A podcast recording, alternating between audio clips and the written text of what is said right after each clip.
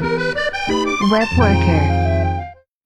整体回顾我们这这一小时聊了一些光哥做的一些输出的一些小测，我们围绕背包、围绕 TS 体操、围绕一些前端一些调试，我们做了一个展开，然后也点到了光哥熟悉的这些领域，我们也相当于和呃三位主播我们做了一个熟悉和了解的过程。然后刚刚才也提到了，就是他最近还在更新这个掘金小册，然后我我也买了这个小册，也学到很多知识点。呃，后来我们又又聊了一些，呃，他光哥高产又原原创又高产的背后的一些思考和感悟，那也围绕如何体系化体系化的输出和学习，有了自己的一番这个经验的一个输出。嗨，大家好，新一期的 WebWork 播客又来了，我是儿化音比较牛逼的新宝头。WebWork 播客呢是几个前端程序员闲聊的音频播客节目，节目呢将围绕程序员领域来闲闲聊。聊资讯，聊职场，聊技术选型，只要是和外包开发有关的都可以聊。因为几个主播都是目前都是前端程序员，所以目前会以前端为视角来切入。微信的粉丝群可以加我的微信：新新宝宝九六五，新宝九六五。我是儿化音比较牛逼的新宝头，是声音磁性的刘威 Frankie。我是正在摆烂的小白菜。这一期是我们的嘉宾专场，我们邀请到了一个大重磅嘉宾啊！神说要有光，哎，神光来。来做个自我介绍吧。啊，大家好，我是神光。然后我我比较写喜欢写技术文章嘛。然后 没事。嗯，对，神光，神光是我一个仰慕已久，也是公众号的我常客了。然后我在他的公众号上也读了很多这种咱前端相关的一些知识，然后也发现他有产出比较多，原创也比较多，也心生敬佩嘛。之前也简我们也简单也聊过，就是感觉你原创比较多，输出也比较多，可能有自己的一套方法。然后我们聊前端一些个人成长的话，应该你也有一套自己的一个体系。哎，你先做个自我介绍，你之前呃做过什么呀？然后在网上有哪些地方可以找到你？我在掘金写了三本小册，一本是背包插件的。一本是 TypeScript 类型体操的，还有一本是最近在写调试相关的。然后除了这些以外，我有一个公众号，呃，叫“神光的编程秘籍”，然后呃一直在写一些技术文章嘛。嗯嗯，对我在网上的产出基本就是这些。嗯，行，咱先聊点你熟悉的吧。哎，呃，其实你做的小测应该在呃掘金上应该属还是属于高产的吧？啊，对，呃，卖的还可以，因为掘金整体卖的，掘金小册整体卖的不是很多，但是我感觉，呃，卖的还可以。然后再就是，因为我出了第三本嘛，然后感觉也是比较多的在掘金。刚才你提了三本小册，能能介绍一下吧？呃，背包那个小册你写了什么内容？它介绍了什么东西？啊，背包插件的，呃，主要是背包是一个呃前端的一个编译器嘛，就是。从 JS 的高版本到低版本的一个编译器，然后它其实它的呃内它内核很小，内核就是整个呃编译流程是从源码 pass 到 st，然后对 st 做一些转换，然后再呃生成目标代码的这样一个流程。它基本是所有的功能都是通过它的插件来完成的，包括内置的功能也好，是第三方的，呃呃，你可以你可以基于它的插件来做一些建议的一些代码转换。然后，因为我在我当时是在高德，然后做工具链相关的事情，就是编译工具嘛。然后，所以说有机会对，算是工作中算是用背包的 API 比较多，所以说那段时间就沉淀了一本背包插件的小册。然后我感觉社区也没有没有这是相相关的资料，其实官方的那个文档也没有文档，就是一篇文章吧，就是呃资料比较少，所以说我。我当时想写一下这方面的一些内容，就写了这本小册。嗯嗯，那反过来问刘威和小白菜，你俩之前对背包的了解多吗？用一之前对背包有哪些认识？嗯，背包这个之前其实好多面试的时候经常问问到相关的问题，但是我对它的了解就仅限于它是个插件，然后呃，然后它可以嗯实现。很多那个 polyfill 啊这种的，嗯，但是现在的话，好像有一个 core JS 势头比较大，好像已经超过，就是感觉有点超过 Vivo 的使用了。你说那个 SWC 吗？还是不是？就是那个呃核心。啊，你说 Polyfill 那个 CoreJS 是吗？对对对对，其实它 CoreJS 只是一些 ES 的核心的 API 的一些实现，它是一个 Polyfill 的具体实现。但是 Babel 是在它会自动引，Babel 是自动 Polyfill 嘛，它就是说它的编译过程中，呃，它呃根据你的目标环境，你发现这个目标环境少了一些 API 的实现，它会自动引入 CoreJS 的一些呃模块。就是 Babel 并不没有自己做做这个 Polyfill 的实现，它只是基于 CoreJS，然后完成了一个自动的引入的一个功能。不是你用 Babel 的时候，不是要配一个 target 吗？就是目标环境是什么？嗯，它有一个数据库，可以看到这个目标，可以检测出这个目标环境下有哪些 API，它会对没有的 API 做自动的 Polyfill，就是它基于 CoreJS，哦，是 CoreJS 不是竞争的关系。嗯，那小白菜呢？嗯，我其实了解的也不算很多，呃，除了他知道它是个插件以外，大概了解了一点点它的那个生成的过程，但是更深入的原理不太清楚。之前 之前因为某次工作需要去看了一下，就是 VR V 呃不是，就 ES 六的一些语法，它 Babel 会怎么翻译？啊，其实。确实，如果是做业务开发的话，基本它就只是一个工具，然后不太需要参入它的原理。但是如果你是做基基础呃机架的，比如说我之前做编译的工具链，那我就要需要对代码做各种自定义做做做各种转换，比如说呃，就是做一些函数的插装，比如说做做各种代码的转换，这时候就需要一个编译工具来完成这些事情。所以说这时候就需要背包了。就是因为做前端其实也还有很多方向嘛。如果是你做工具链的话，可能就需要深入了解这些东西。对业务开发的话，确实不太需要了了解。对，那么我们刚才其实也回顾了一下，那呃呃背包能做什么？然后我们日常使用的话，能够用来把它用来做什么？感觉这个背包我们更立足于这个小册，在展望的话，那呃它有很多插件，我们插件的形式和这种。对，就是插件友好的方式，可能思路是对对我们可以有借鉴作用。然后更更进一步的，那我们呃，除了现在日常用的背包，刚才还提了一个词儿是 SWC 嘛？能介绍介绍两者之间的呃有什么区别和相同之处吗？它们都有什么作用？其实不只是背包，像比如说现在不是有一个 Turbo Pack，也是用 Rust 来重启了 Webpack，SWC 也是用 Rust 来写的一个背包。它其实呃功能上没有什么区别，甚至 SWC 的功能不如 Babel，呃，它的配置也是尽量保持一致。你在 Babel 里学的配置方式，在 SWC 里基本是一样的，包括你的什么 preset 啊、插件之类的都是一样的概念，名字也一样。它功能上是没有区别的，只是它的性能会更好一些，这是唯一的区别。有时候你熟悉了 Babel 的原理，你再去看 WSWC 其实很容易的。它只是性能上有差别，功能上是没有差别的。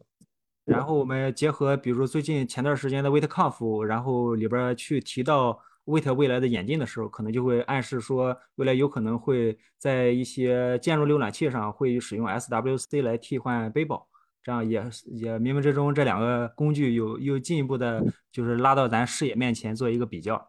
也算是我们做一个小小的科普。刚才还还提到一个小测。那个第二个小测是我们提到那个 T S 体操，能 T S 体操是什么？能做个介绍吗？就是 TypeScript 是给 JS 增加了一套类型系统嘛，它可以在编译的时候发现一些代码里潜藏的一些问题，比如说呃一些赋值的时候类型不匹配啊，包括一些就是你调用了一个对象它没有的方法这种，这种的话这种错误还是比较常见的。然后你如呃大型项目的话，如果这这样的错误，呃，如果是生产上发生这样一个错误，那肯定是影响比较大的。所以说，但是动呃动态类型的语言都是没有类型的嘛。如果是生产上，呃，所以说线上出问题的，呃概率会比较高。所以说，一般一些大型的项目都需要有这种静态类型的一个需求，就是能够在编译期间尽发尽量发现更多的问题，那保障线上的代码是更安全的。这种叫做类型安全，就是，嗯，你调用一个方法，它一定是，呃，你你呃，就是你调用一个对，你不能调用呃这个对象的不存在的方法，呃，你的，比如说你赋值的时候也不能给一个呃值赋值它呃不同的一个类型，就类似这种叫做类型安全，就 TS 就是给电呃给 G S 加了一套类型系统嘛，然后保证这个类型安全的。然后，但是它的因为 G S 本身比较复杂，它嗯呃，所以说 TS 给它加的那个类型系统也是比较复杂的。最复杂的地方就是这个类型编程，就是它那个类型不是静态的，你可以通过一些逻辑来动态生成类型。比如说，你可以对呃对类型做那种条件判断啊，做循环啊，做递归啊，都可以。这种叫做类型编程，就是通过类型一些逻辑来生成类型的一些类型。嗯，然后就类型这部分逻辑很复杂，就是呃它其实叫类型编程，但是因为比较复杂嘛，所以说被叫做类型体操。就是嗯，就是你它是一个类型完呃图灵完备的一个呃算呃 TS 类型算是一个图灵完备的一个语言嘛。呃，一呃一些语法，就是图灵完备的意思，说所有的可计算的逻辑它都可以描述。就你用 JS 写的逻辑，用 TS 类型都可以都可以来写。所以说 TS 类型系统还是比较强大的。嗯，类型编程或者类型体操就是讲类型，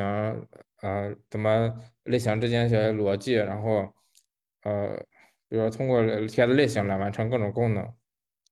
然后我也是慢慢呃慢慢之前也接触过一些那类型体操一些一些使用。哎，刘伟小白菜，你俩平常用 TS 体操用的多吗？有经验吗？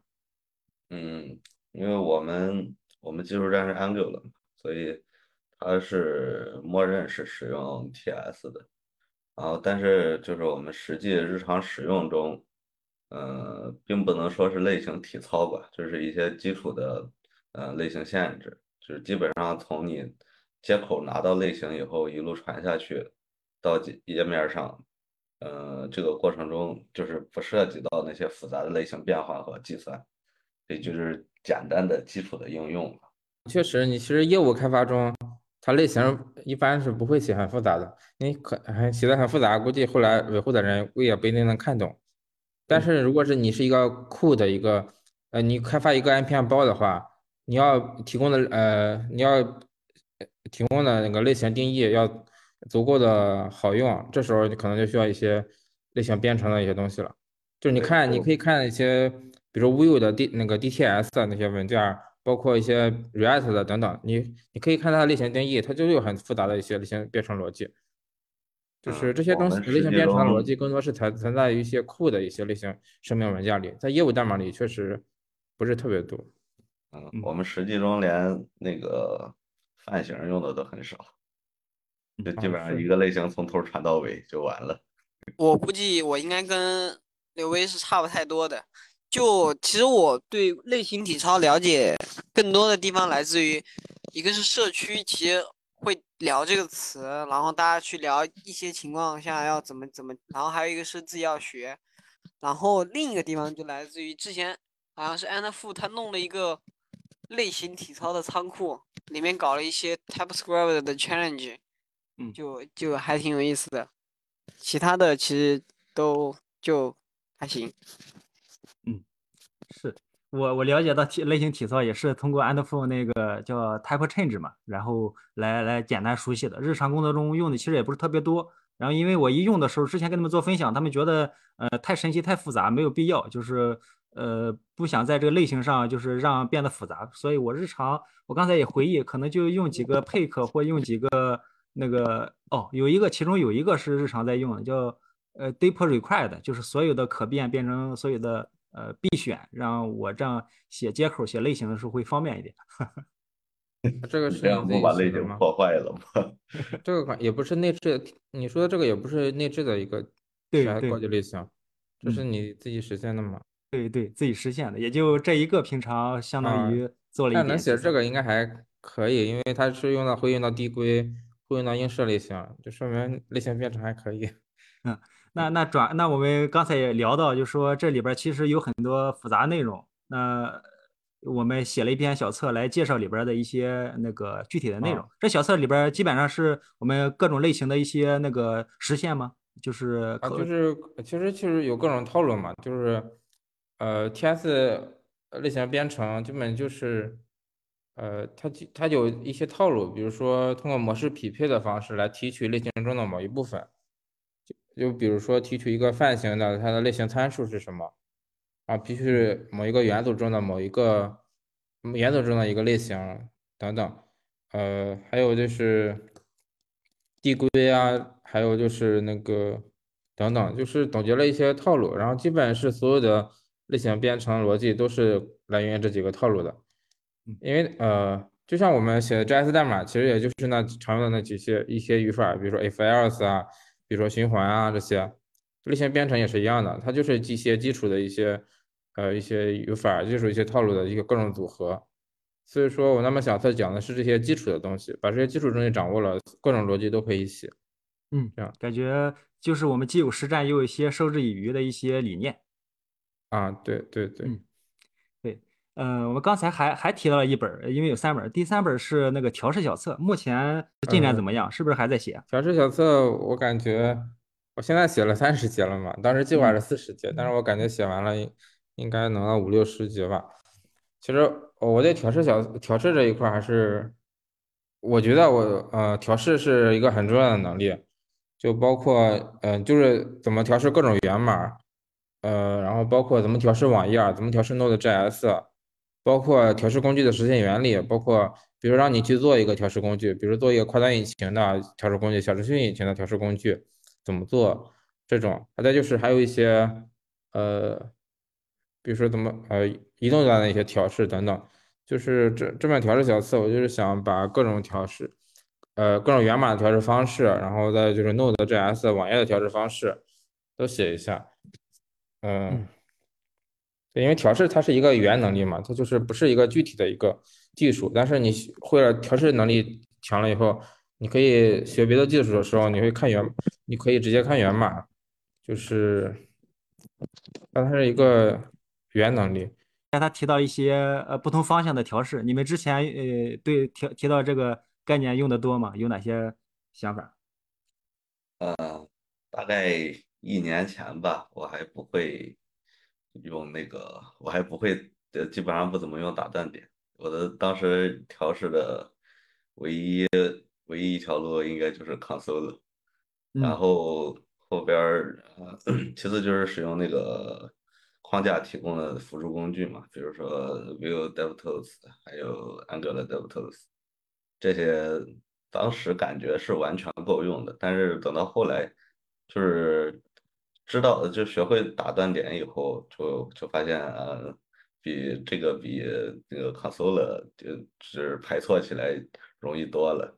呃我前面跟他差不多，但我看那个 d u t o s 呃，就是我对那个框架自带的 d u t o s 可能依赖的没有那么多，因为大部分情况下，其实框架级别的问题会比较少，就是更多的会在业务层里面的那种调试，所以我对于那个当时是 也是业务需求，然后后面去去找资料，然后发现那个 Chrome 官方是提供了那个调试工具的，呃，不是，就是 Chrome 官方它提供了，就是在你的 Chrome 浏览器里面的一整套它的所有的那个面板的那个调试的文档，然后然后就按它那个文档系统的学了一遍，然后我其实还算就是对于浏览器端的调试还算了解的可还 OK，然后后面是因为做过一个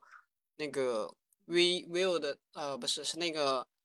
Nux 点 JS 那个项目，里面会有就是涉及到 Node 嘛，然后后面去也去了了解了一点点那个 Node 的调试，就是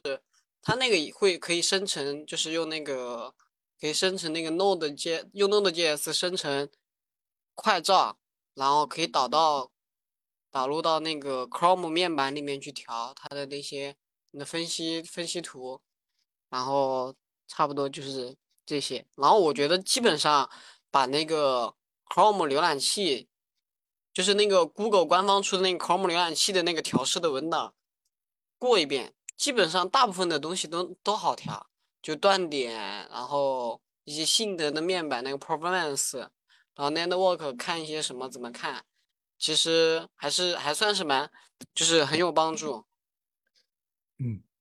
呃，刚才提到一些词，刚才光哥也其实也提到，可能我们在外部这一块儿，那有我们的 console debug，然后我们进一步到那个 F 十二里边的这些几个工具，包括我们 DVIO 和 Red 也提供了这样的审查工具，能够我们迅速对写写业务的时候能够迅速定位一些问题，看观察一些状态。然后刚才也提了，除了我们常规的 Web 以外，还有一些 Node，那 Node 它里边也提到了很多。然后这个我我其实买了这本小册，然后看了，基本上是看了呃大部分，然后学现在也是对这个 VS Code 里边 debug 和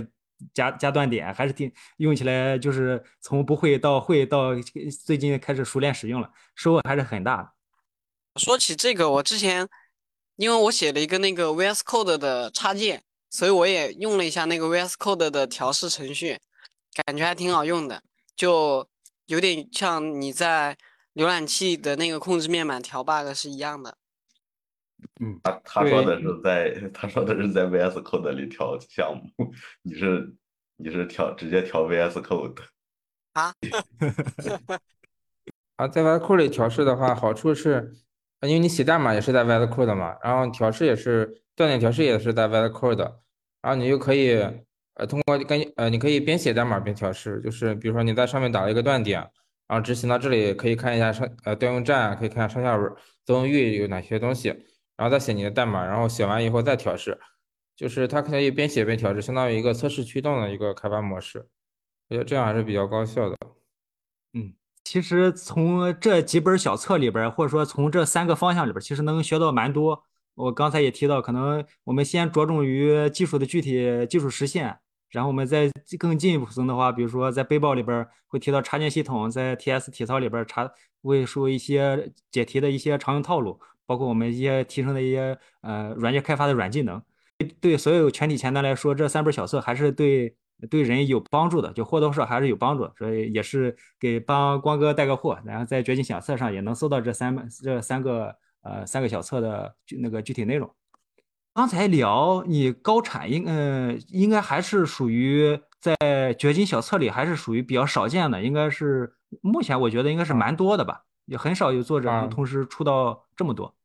啊，其实我看了一下掘金小册，好像就那个安卓的呃小 Flutter 那个他写的比较多。哦，它拆开了。然后前端的话，其实好像最多的也是差不多三本嘛。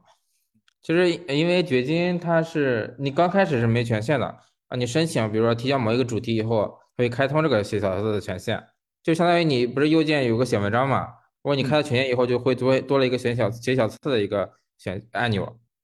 而且这个权限是一直在的。你写了第一本之后，你就可以写提交第二本，就这样。所以说你如果写了第一本以后再写第二本，还是比较自然的一个事情。嗯，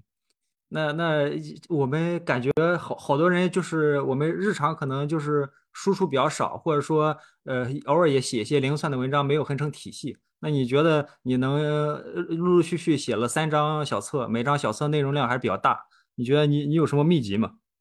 怎么做到这一点？呃，就是因为我感觉，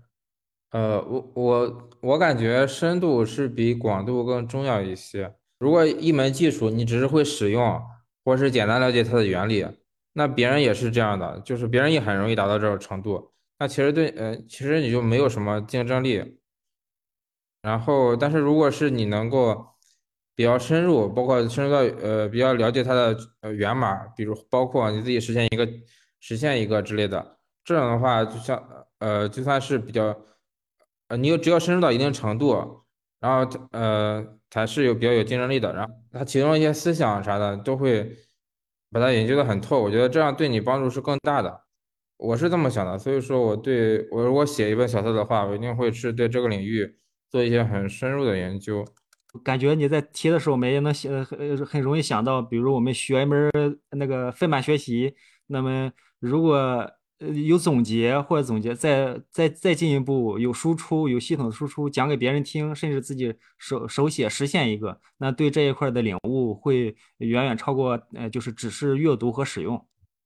光哥，这是边学边写吗？还是说先也不是，我肯定是先研究到一定的程度，包括其中的一些难点啥的都啊都研究的差不多了以后才开始写。嗯，哦。那那你做这个，比如说，呃，聊最近这个调试小测，那你从决定要做或者说决定要写之前，你需要呃储备需要储备的储备了多久，做哪些准备工作？其实我从二月不是我 TS 小测是二月份上线的嘛，其实从嗯三四月份，三十四月吧就开始准备，然后一直到九月上线，就准备了五个月吧。啊，就是包括要写什么，就是写，然后就调试的方方面面吧，比如说涉及到调试，你会网页调试、Node 调试，然后包括呃 Chrome DevTools，呃呃还有那个包括呃各种，比如 React DevTools 怎么实现的，Vue DevTools 怎么实现的，就包括那个呃 Chrome DevTools 的实现原理，然后包括如果你自己实现一个 Chrome DevTools 会怎么做，种种。等等，就是研究到一定的程度，然后把这些都研究的差不多了，呃，不是，也不是说差不多吧，就是呃差不多的程，对，是差不多的程度，你就可以开始写，才开始写的，呃，然后当然因为呃因为前面研究的只是证明你，呃，只是大体上是算是呃搞懂了，但是很多细节的话，还是要在写的过程中去慢慢梳理。嗯，呃，也就是说这个东西并不是一下子都完全准备好才开始。开始写，有好多我看好多是一边写一边在更新，对吧？对，因为其实就算我之前我觉得写的还可以的，其实也有很多也有一些问题。然后你你发出去以后会有人反馈，然后再去改。我这是小册的一个好处，就是它可以随时改。如果是写书的话，你可能发出去也很难马上改。嗯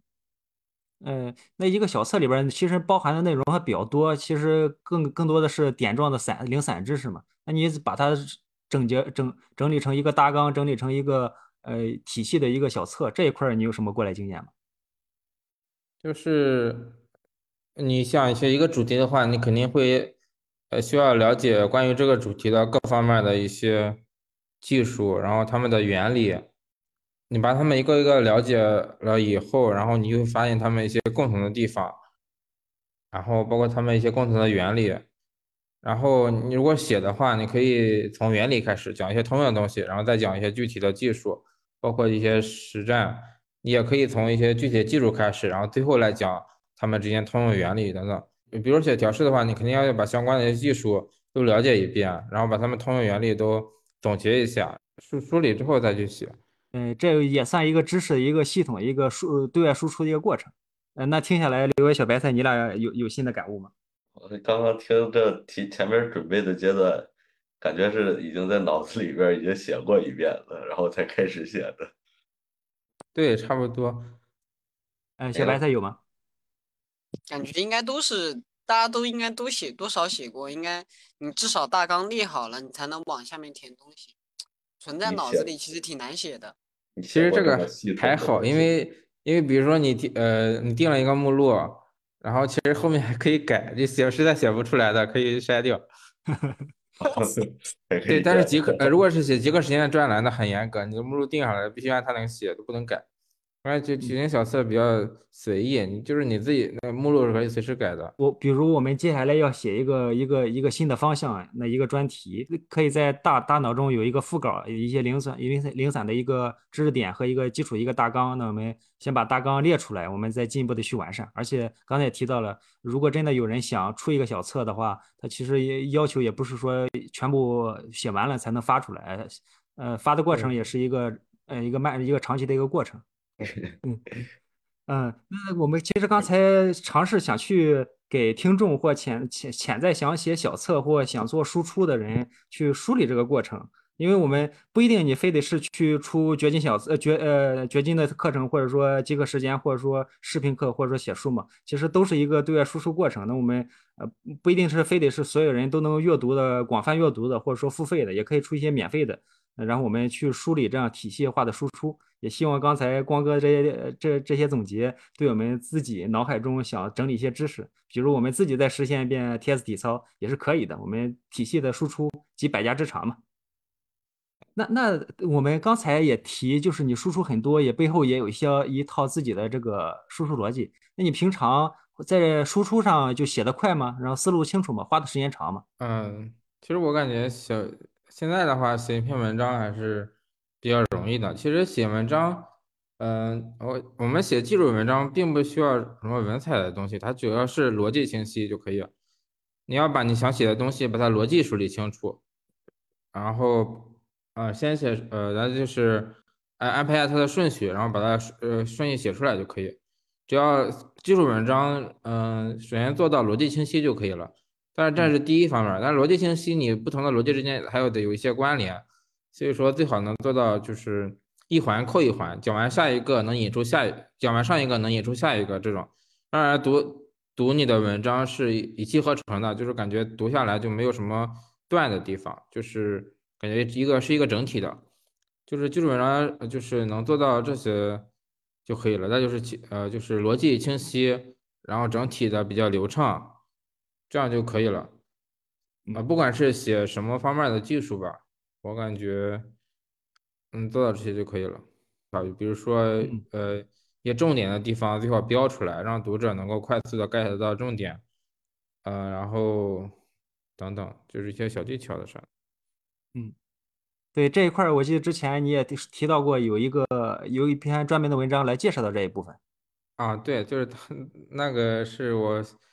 算是一些写文章的一些感悟吧。对，我们刚才没有完全展开的，到时候把这个节目发出来的时候，把这个链接也放在里边儿，然后我们感兴趣的话，可以进进一步的去阅读，就是完全呃光哥介绍了他的一些感悟和一些这个写文章的一些心得，包括学习的心得。我们刚才其实围绕你之前做的事儿，就是展开聊一聊，因为刚才想就是更深入的了解你做的这些事情，然后我觉得聊的也很开心。那我那我聊聊你关注你那个个人吧。哎，你你工作多久了？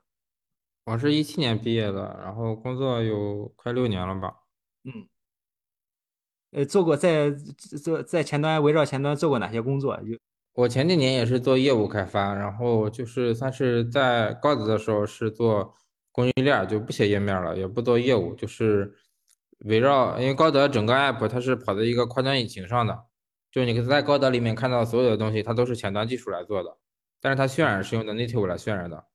然后这样一个类似 React Native 的一个跨端引擎，然后前端在那边主要是围绕它围绕，因为跨端引擎跑的代码它也是需要编译的。呃，然后我们围绕它做一些编译的工具、调试的工具，包括我们自己内部有一个 IDE。然后我在那边主要是做这个，然后后来的话，现在又回归到做业务了，就是在一家现在在一家小公司也是做写业务。嗯写业务的话就是写页面儿，然后再就除了写页面儿的话，就是做一些工具链，就些 Node 的工具等等。对，这也印印证我们之前提的嘛。我们作为前端做一个 Web Worker，那不除了写页面、写业务之外，我们还可以做一些偏和那个呃，就是链路相关的、前端基建相关的啊，比如围绕 Node，利用 Node，我们写一些呃，写一些提效的工具或提效的一些方案。你你最近在忙什么？有一个在在学什么新东西吗？小测，嗯呃，一个就是在维护公众号码，嗯，就是在写一些技术文章，然后再就是还在思考下面角色写什么，然后 这样吧 我感我是打算在掘金多出一些角色，成为全年写角写角色掘金最多的。就是这个有因为我现在写的掘金角色都是某一个技术点，但是之后我是想写一些比较大而全的一些东西，就类似 Winter 那个重写前端，但是我不会写那种，但是我会不对类似那个主题，但是不会是，但是会包括的全一些。就我现在前期的话是想把个每个点都写算做一些深入的研究，最后来一些综合性的一些东西。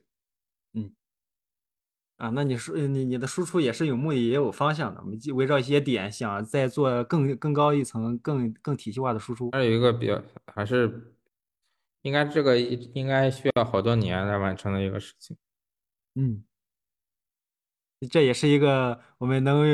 呃随着时间发展，能够看到你的，能够继续看到你的产出和继续看到你的这些小册。我我们刚才也聊了好多你的个人的一些经历，也聊就是未来的一些那个呃这些规划。那你之前也我们在那个小群里原来也聊过，就是你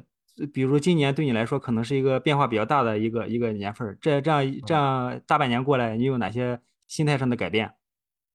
啊，就是我从我从外企离职之后，算是自由职业一段时间嘛。那自由职业的话，你肯定也要有一个收入来源。我当时的收入来源就是写小册，呃，然后其实也还好，因为最多是收入会下，但但是收入会下降，肯这是肯定的，因为小测收入还是很低的。然后呃，但不过是你可以全职做这个，就是研究的时间会比较多。呃，其实这也是算是。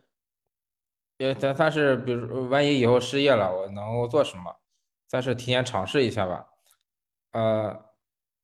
我感觉还行，至少我心态上也没什么，还感觉还行。洗脚册的话，其实还是还是，如果你呃收入肯定会下降，但是也还好。就如果是以后失业了，靠这个应该也能养活自己。呃，这是我在尝试的一个一个一个感悟吧。然后，但是最近我又去上班了嘛，因为。因为我现在比较需要一些比较稳定的收入，还有一些别的支出，呃，还是上班比较稳定。但是我，嗯，万一三十五，呃，万一四十以后，万一失业的话，我想我还有别的方式养活自己。嗯，所以说这几个月的自由职业还是有一些收获的。嗯，对我也是，之前我们在在你的群群里也之前也聊，也一直关注。那。也更多的是一个我们对外的一个相当于一个社会实验嘛，就是我们突然呃决定想做一些围绕围绕前端围绕知识产出做一些呃全职的输出或尝试的话，也是有这么过来一个经验。那我们对在有些人想去做想去做类似的事情，比如想全职做自由职业做一些事情的话，也算相当于给了一些呃可是可复用的一些经验做参考。嗯，感觉我们认识的好。我们之前聊过，好多 大佬都都都都是往自由职业方向发展的。嗯，对他确实，你如果想自由职业的话，你前期肯定要积累一些影响力。嗯，然后不然的话，呃呃，包包括你做课程也好，包括是做别的东西也好，你需要一些前期积累，需要先把它作为副业来发展。等之后还是时机成熟的时候，其实就可以自由职业了。它不是你突然自由职业就可以的。感觉是需要一个长，呃，还是需要一个准备的过程。嗯，听下来，刘刘位小白菜有什么心得吗？嗯，那暂时先不自由职业了吧。我我我觉得一定要要要可以考虑一下，有一份自己失业了还能赚点钱的工作。我感觉理想的还是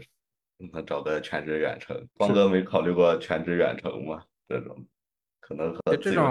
差一点，是有一些 Web 三的一些机会，但是当时我觉得，呃，没没有没有考虑。当时，呃，也可能是因为我我之前前，其实我之前在之前做的事情也更多偏基建的嘛，但是很多远程机会它就是写页面的，所以说你如果是，呃，我感觉我之前之前经验也不是特别 match，然后。呃，这这就是那个，其实写页面也挺好的，因为写业写业务的话，你基本是经验是都去哪都可以用的。但如果你其实做之前做基建的话，你可能小公司啊，包括一些远程的机会，基本上都是不太需要的这些。所以说我加上那段时间，我确实想，呃，那段时间专心写一些小册嘛。所以说就没有去。呃，我们还是回到之前说，我我们作为一个 Web Worker，那我们要要有写写页面，那我们也是尊重业务的一些价值，它也可以呃沉沉淀去复用。我们即便换一份新工作，好多之前的一些经验还是可以复用的。我们做一些基建，做一些呃特定的方向的话，我们一些也需要考虑有哪些优势，也有哪些限制。对，去做基建，它虽然看起来好像是研究的技术，只纯呃只研究技术，不需要考虑业务，但是你的经验不一定去下一家公司还真不一定有帮助，因为很多公司它确实只需要做业务的前端。但感觉做就是以前做这种偏向底层的，开始写业务的话，应该会很容易上手，就感觉像是降维打击一样。嗯，也不是吧？你看你做什么样类型的基建，比如说他就是写 Node 工具链的，他很长时间没写页面了，他可能做做业务真不一定占优势。就是很多基建大很多基建都是做 Node 工具链，他不怎么写页面，但也有一些基建是做一些前端框架框架相关的，就是基建也分很多种。光哥，其实我觉得呃也是最咱作为一个前端过来人，有感觉相比于同龄人或者相比于很多人，你在前端的产出还是很多的，然后在学习的成果输出上也比较多。有哪些对这些年轻的程序员有哪些过来人经验吗？呃，就是我感觉就是前期的话，我觉得深度会比广度更重要一些。前期你不要想着什么都学一点儿，其实这样的话，你去面试也好，你去呃干什么也好，都是没有，基本没什么优势，因为你很嗯、但是如果是你这是某在某一项技术上、某一个方向上有一些比较深入的研究，包括有一些阐述的话，这就是你面试的亮点。然后包括你晋升也好，还是面试也好，都能拿得出手的。然后所以说，我觉得前期的学习还是围绕一些工作中用到的技术去深入研究会比较好。嗯，这是一个。再就是，呃，别你不要做，呃，就是经常做一些，呃，经常去做一些比较有一些困难，但是自己还能是能够，呃，能能够去处理的一些事情。就不要一直在做一些比较简单、也重复性的一些工作，就是慢慢的突破舒舒适区嘛，就是做一些有挑战的事情，然后这样才能慢慢的成长。嗯，是。那其实我们在日复一日在精进自己的这些技能的时候，也需要记得去想，去去提升自己，去做积极地做总结。那我有一个问题，如果说已经广度优先了，怎么把它搞一个深度出来？就是你想一下，你在你的项目中用到哪些技术，然后哪一些方面是你可以去，就是面试中会讲的，然后你把它深入研究一下，它能够你把它能够把它打造成你简历中的一个亮点。嗯，包括了嗯，甚至就是说提起这个技术，然后就能想到你社区只要提起这个技术就能想到你这种程度的话，我觉得这样的会比呃啥都会一点会更好一些。就是如果呃如果是就是还是选择一个你比如说你简历中简历中会频繁出现的一个技术，就深入研究一下，然后就把它打造成一个呃让人眼前一亮的一个程度就可以了。深入研究，你一般理解为是到哪种程度？就是像源码吧，就是你会对它的原理有比较清晰的认识，包括呃，最好是源码层面的一些认识，包括你知道它是怎么实现的，不过呃，然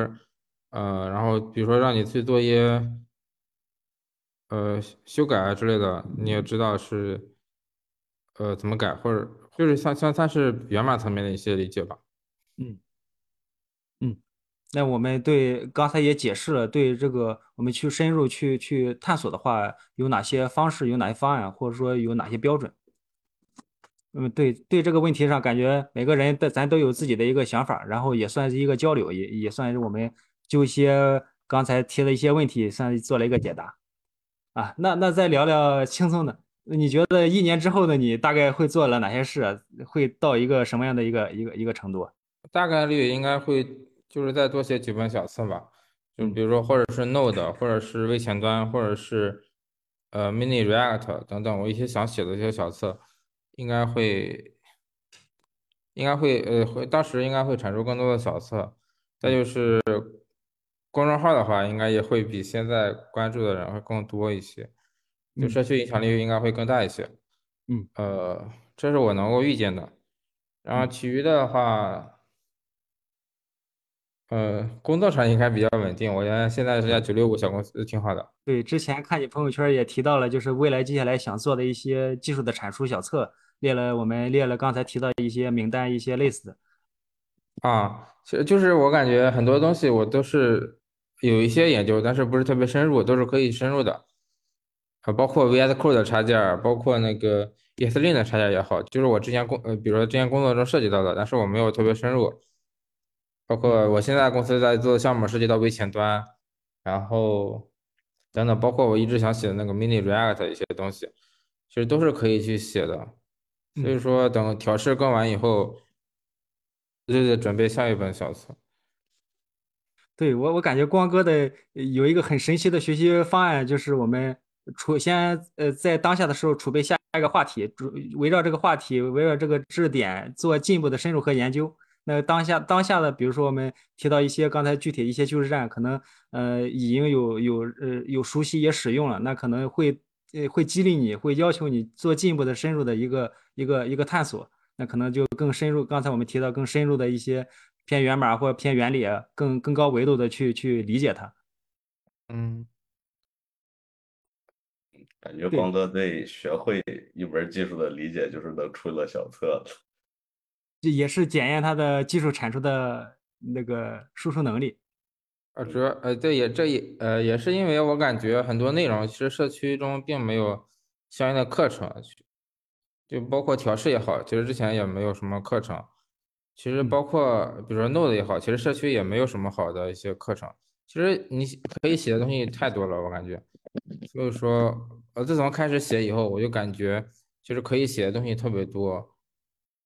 然后一个是自己学学呃学习写的过程也能呃加深自己的一些对这方面的一些理解嘛。还有是我感觉社区确实需要一些这些的课程，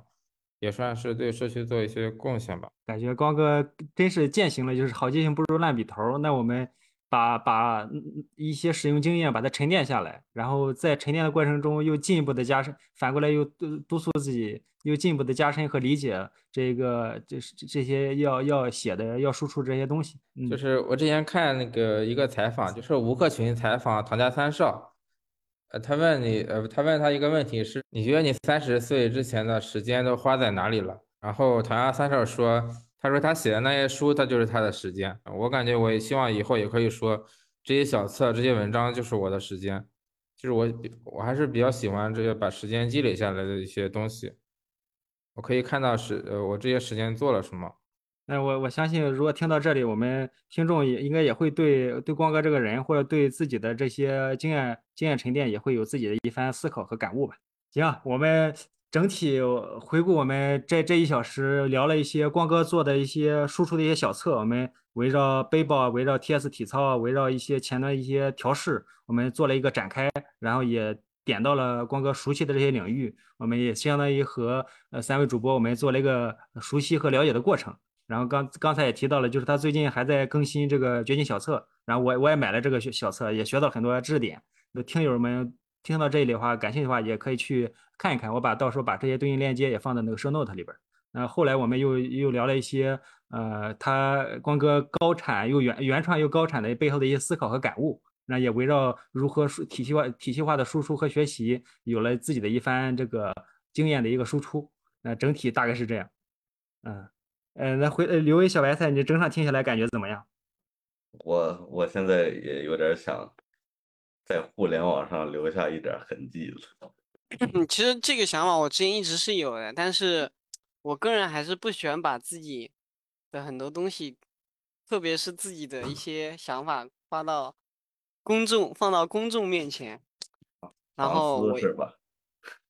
就是 不是藏私，就是如果有人有朋友想要看，我是会给他，我我会把我写的文章去发给别人看，或者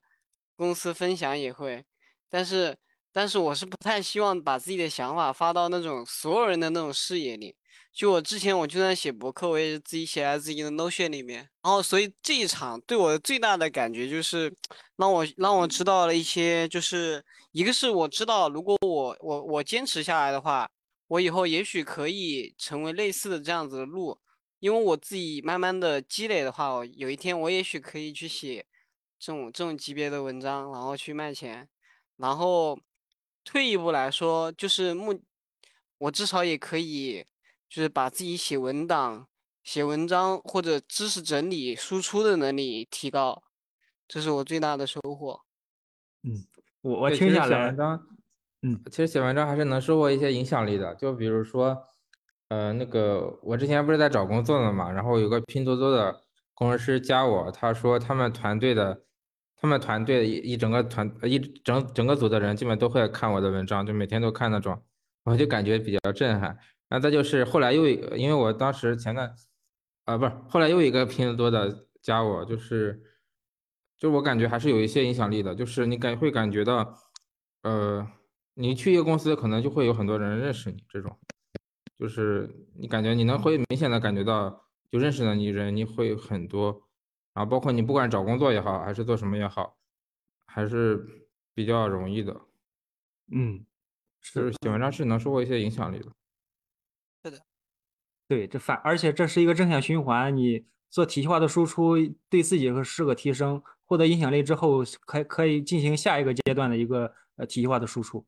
然后我我刚才最大的收获就是，如果再再有人问我时间这这几年的工作，你时间都去哪儿了？那光哥给出的答案是三个链接，或者说更多的一些掘金小册的链接。那对我也对我也是一个一一个一个启发。那如果来有人来问我，我能不能给出对咱前端职业输出有有哪些呃经验和产出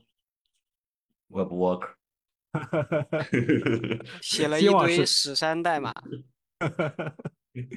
嗯，行，聊的还是很开心的。呃，光哥提到了一些那个思考和感悟，感觉对我触动还是挺大的。之前我们只是浅浅的去想，如果早晚一天我也想做什么技术，呃，做一些产出啊，做一些自由职业想法，发现我们呃，如果真要去做，那还是需要我们做做一些铺垫，做一些准备。无论是技术技术输出、技术总结，还是文文就是小册或文章知识体系化的输出，还是说我们积累一些社区的声望，这这都是一个呃一个一些储备的点。呃，无论是看不看小册、买不买小册，或者说都能，我们其实都能就刚才这些点，还是能够就是帮助到大家。就如果想熟悉背后的这些东西的话，其实还是可以呃学到一些呃一些技巧、一些技能，还有一些这种抽象的方法。行啊，呃，感觉这一个小时过得还是挺快的，我也相当于我们这复盘了一下光哥做的这些呃知识的产出，就是知识的沉淀和他的一些想法和一些过来人的一些经验，呃，收获还是很大的。呃，我是本场听下来呃感慨满满的新宝 auto。我是准备边写代码边写博客的刘伟 Frank。我是准备抽空再去产出一篇文章到 Notion 上的小白菜。啊，我是准备写一辈子技术文章的神光。哦哦，牛逼牛逼！好远大，是这样的